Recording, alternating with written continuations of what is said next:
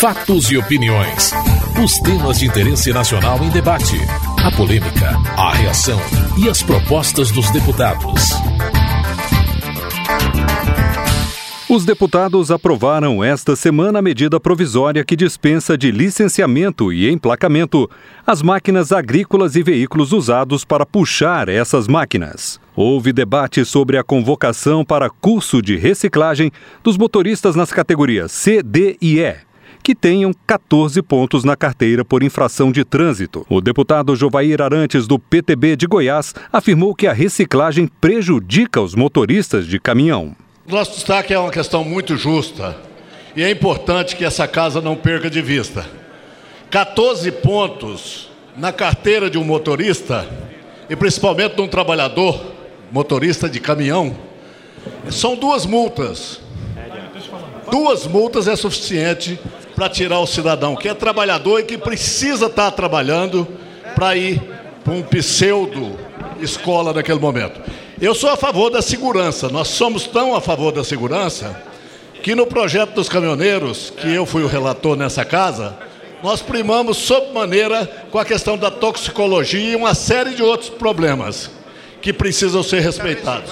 Mas nessa questão da medida provisória, convenhamos, 14 pontos na carteira de um trabalhador motorista de caminhão é uma injustiça muito grande. O relator da medida provisória, deputado José Carlos Aleluia, argumentou que o curso de reciclagem foi uma reivindicação do Sindicato dos Motoristas. A preocupação do deputado João Bahia é muito procedente. Quero, quero explicar ao deputado que hoje ele não é chamado, ele é suspenso. Se nós retirarmos isso, ele simplesmente é suspenso. O que foi colocado foi a possibilidade do motorista, ao completar 14 pontos, fazer um curso e zerar.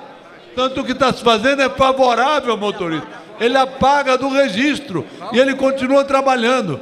Então, se eu retirar isso, fica como é hoje, que ele é suspenso. Esse é um pedido dos sindicatos de motoristas. Interessa a eles. O deputado Valdir Colato, do PMDB de Santa Catarina, também se posicionou contrário à proposta. É impossível nós mantermos esse, esse texto, porque num ano o motorista receber duas multas, ele já vai ter que fazer um curso de reciclagem. Isso é impossível.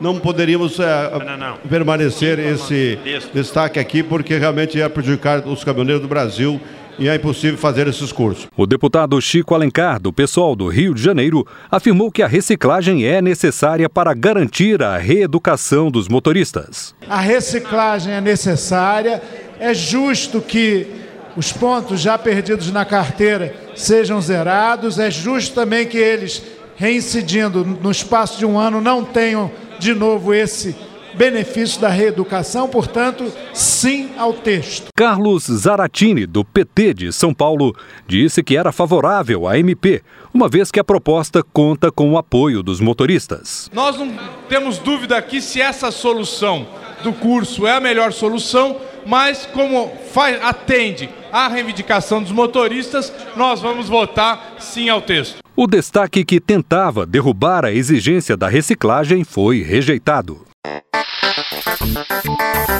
Você está ouvindo Fatos e Opiniões. Outro destaque tratava do tempo de trabalho dos operadores das máquinas agrícolas que chegam a trafegar nas rodovias federais. O texto amplia essa jornada para até 12 horas diárias. Um destaque pretendia evitar esse aumento. A deputada Jandira Fegali, do PCdoB do Rio de Janeiro, explicou o porquê de ter apresentado o destaque. O texto do PLV, ele estende a carga horária, ou permite a extensão da carga horária dos trabalhadores que dirigem as máquinas agrícolas e outros veículos que puxam as máquinas e que trafegam inclusive pelas BRs.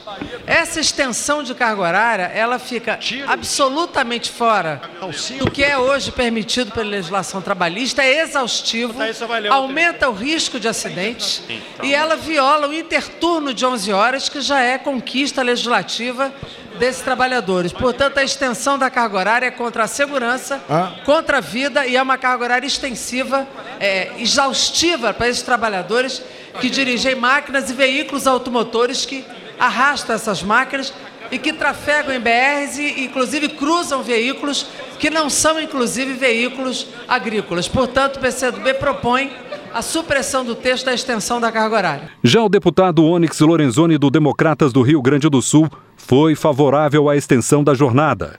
Ele argumentou que a agricultura tem características especiais. O que nós estamos fazendo é dar condição ao produtor, porque às vezes essa colheita tem que entrar noite adentro, de pagando hora extra, como determina a lei, poder se estender a jornada de trabalho. Contrata Não dá para deixar para amanhã. Se vem chuva, se tem previsão de granizo, se tem previsão de mau tempo, tem que ir à luta e tem que colher. E é por isso que muitas vezes, senhor presidente, acaba a carga horária do, do empregado e vai o proprietário pilotar a máquina para virar à noite, para não parar a, a colheita. O destaque não foi aceito e a extensão da jornada para 12 horas foi mantida. Você está ouvindo Fatos e Opiniões. O plenário aprovou a medida provisória que trata da política de valorização do salário mínimo. O texto mantém as regras atuais de reajuste do mínimo até o ano de 2019. O reajuste é calculado a partir da soma da variação da inflação e do produto interno bruto. Para o deputado Isalci, do PSDB do Distrito Federal, a política de valorização do salário mínimo é ineficaz, considerando a atual conjuntura econômica. essa política de valorização do salário mínimo, que já vem sendo adotada desde o governo Fernando Henrique, quando implantou o crescimento real do salário mínimo, ela é muito boa quando você tem governantes competentes, quando você tem perspectiva de crescimento econômico. Esse é o espírito da medida provisória para que o trabalhador que ganha o salário mínimo possa não só ter o seu poder aquisitivo garantido pela inflação e INPC, mas a recuperação também através do crescimento econômico do PIB. Agora, quando você pega um governo que além de ser incompetente, além de ser irresponsável, e quando eu falo irresponsável, o que eu estou querendo dizer aqui é que os números estão aí. O Tribunal de Contas, já desde 2003, vem fazendo recomendações e ressalvas na prestação de conta deste governo.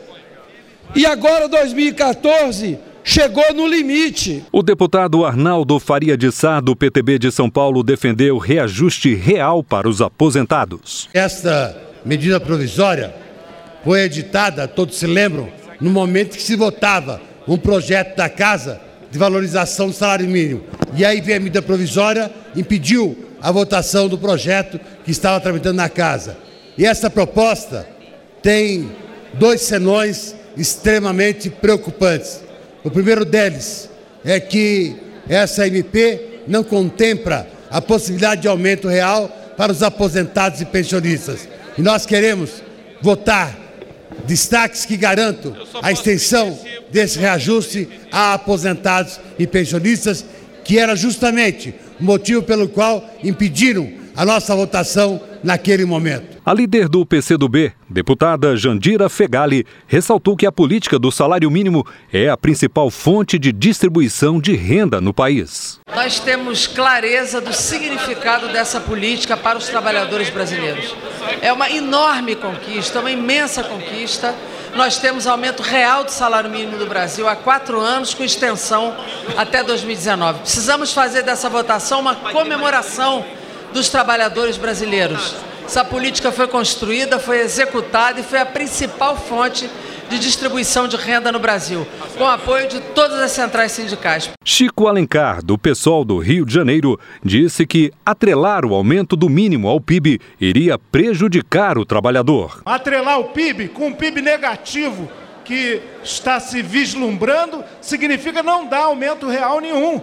Nós reconhecemos que houve um aumento objetivo em alguns anos passados, mas essa regra contra a qual, inclusive, nos insurgimos em 2011, que vai ser prorrogada agora, impede o debate ano a ano com as organizações dos trabalhadores sobre um aumento real. Fica tudo isso engessado por um indicador econômico e, claro, o capital hegemonizando as relações de trabalho e o trabalhador prejudicado nesse sentido. Aprovado o mérito da medida provisória, o debate se concentrou nas sugestões de mudanças ao texto principal. Uma emenda estendeu aos aposentados e pensionistas que ganham mais de um salário mínimo os mesmos efeitos dessa política de valorização da menor renda paga ao trabalhador. O deputado André Figueiredo, do PDT do Ceará, criticou a proposta. Ele afirmou que a inflação alta pode comprometer qualquer aumento do mínimo. O que nós temos aqui que questionar, cada vez mais, é a tentativa que se coloca de jogar o pretenso ajuste nas mãos apenas da parte de baixo da pirâmide. E eu tenho dito isso incansáveis vezes para a equipe econômica do governo. Enquanto estivermos aqui, mesmo sendo da base, não vamos apoiar, em nenhuma hipótese, essa política perversa de elevação constante da taxa de juros, que faz com que o Brasil não tenha em nada aspectos que propiciem digamos assim, sairmos desse, desse desajuste. Ora, qual é o que se alardeava para dizer vamos aumentar a taxa de juros, frear a inflação? Hoje o Banco Central colocou a previsão da inflação 9%, o dobro da meta, que era de 4,5%. Então o que é que adianta estarmos com a Selic em 13,75%, já com a previsão na próxima reunião do Conselho de Políticas Monetárias de ir para 14,25%, se a inflação não freia. O líder do governo, José Guimarães, defendeu uma regra permanente para o reajuste do salário mínimo. Nós precisamos de uma regra permanente de reajuste do salário mínimo e, a partir daí, estabelecer uma política de valorização dos aposentados. Por último, senhor presidente, a deputada Jandira já fez referência. Eu disse hoje de manhã e vou assumir o compromisso aqui de público. Foi constituído um fórum nacional com as centrais e essa questão, deputado Arnaldo Faria de Sá, está dentro do debate que nós estamos fazendo e já já nós vamos oferecer uma alternativa para os aposentados do Brasil. Outra emenda buscava garantir que, mesmo tendo sido negativa a variação do PIB, o salário mínimo seria reajustado em pelo menos 2%. O deputado Moroni Torgan, do Democratas do Ceará, lembrou que se trata do menor salário pago no país. Nós estamos falando das pessoas mais pobres deste país, aquelas que ganham o salário mínimo. E nós estamos falando de um piso mínimo de 2%. Quer dizer, é um piso. Não é, não é que nós estamos dando a mais ou coisa parecida, estamos garantindo um piso mínimo de 2% para aqueles que menos ganham nesse país. São aqueles que ganham o salário mínimo, senhor presidente. Então, quem é a favor desses trabalhadores, sem dúvida nenhuma, vai votar sim junto com a minoria. José Guimarães, do PT do Ceará, frisou que a regra de reajuste do mínimo será calculada com base no PIB e na inflação do período. A regra criada pelo governo do presidente Lula, diferentemente do que foi no passado, estabelece os dois anos do PIB e a inflação do período. Se Vossas Excelências fazem tanta propaganda da inflação alta, é claro que a regra para reajustar a política do salário mínimo serão o PIB mais a inflação do período. É uma regra per permanente. Não há risco nenhum de, de prejudicar os trabalhadores assalariados do Brasil. O que prejudica é aquela emenda anterior que foi aprovada, porque aí vai comprometer exatamente aquilo que a Constituição diz, que é a política do salário mínimo, a ela não pode ser agregado nenhuma outra matéria, nenhum outro objeto, portanto, nós mantemos o voto não, senhor presidente. Você está ouvindo Fatos e Opiniões. O plenário também debateu a proposta que reduz a desoneração na folha de pagamentos de 50 setores empresariais, revendo concessões tributárias que o próprio governo havia feito. A matéria é o último ponto do pacote fiscal enviado para o legislativo pelo governo para reequilibrar as contas do país. Os deputados reclamaram do pouco tempo disponível para estudar o relatório apresentado na noite de quarta-feira. O deputado Domingos Sávio, do PSDB de Minas Gerais, foi contra o aumento de impostos para itens da cesta básica. Nós estamos aqui para votar um aumento de imposto. Não vamos ficar é, tentando dissimular. O governo não deu de maneira temporária.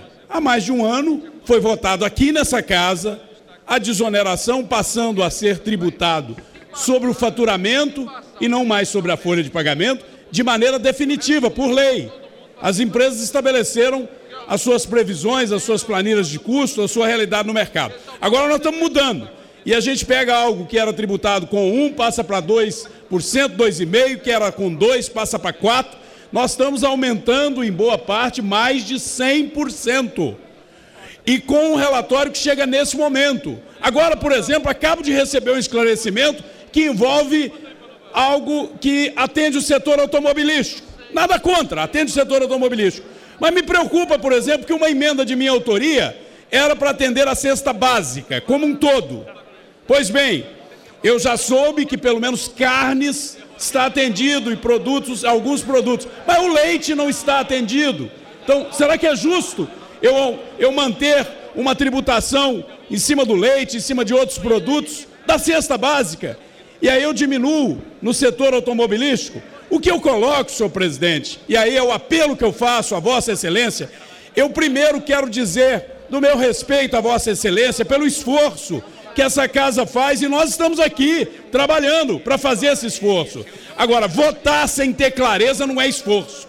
No meu entendimento, é irresponsabilidade. Vossa Excelência não age assim, nem os meus pares que aqui estão. O deputado Daniel Coelho, do PSDB de Pernambuco, afirmou que o aumento de impostos pode significar mais desemprego no país. Talvez a atitude do governo em aumentar os impostos nesse momento venha da falta de sensibilidade e de razão de quem está à frente desse país hoje chegou a dar preocupação e medo em quem assistiu o discurso da presidente da República.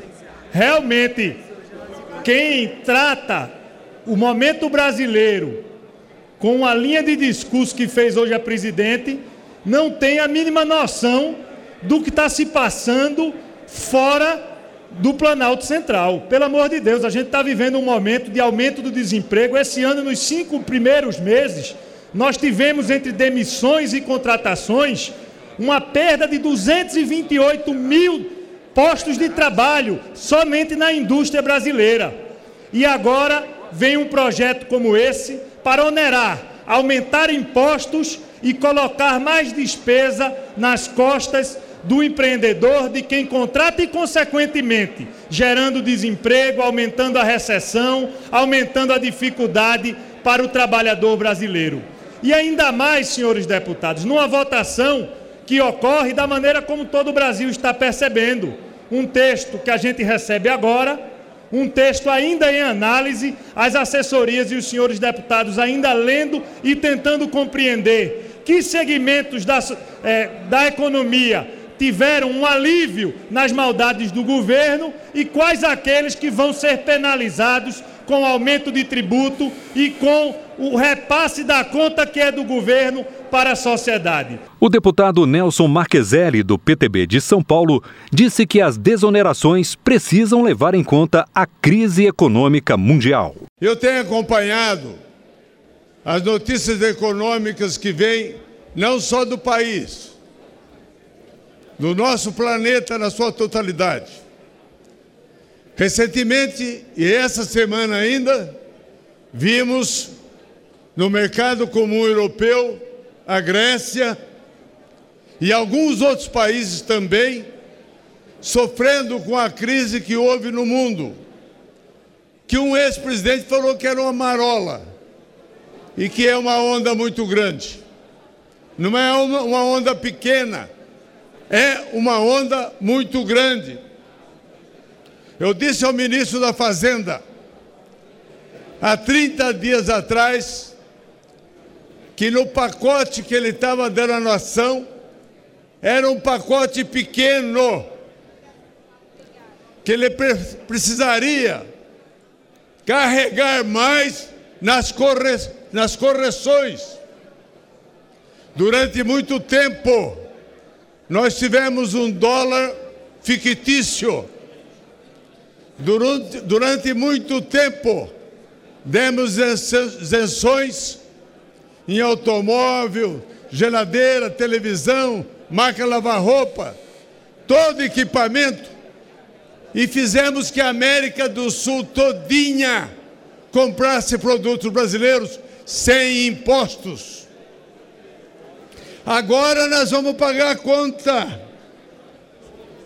Agora é a hora de pagar a conta. Ganhamos o mercado, mas estamos com um problema na economia. Para o deputado Mendonça Filho, do Democratas de Pernambuco, a proposta significa oneração da mão de obra e, consequentemente, mais desemprego no país. Esse projeto de lei mostra o tamanho do desencontro do atual governo.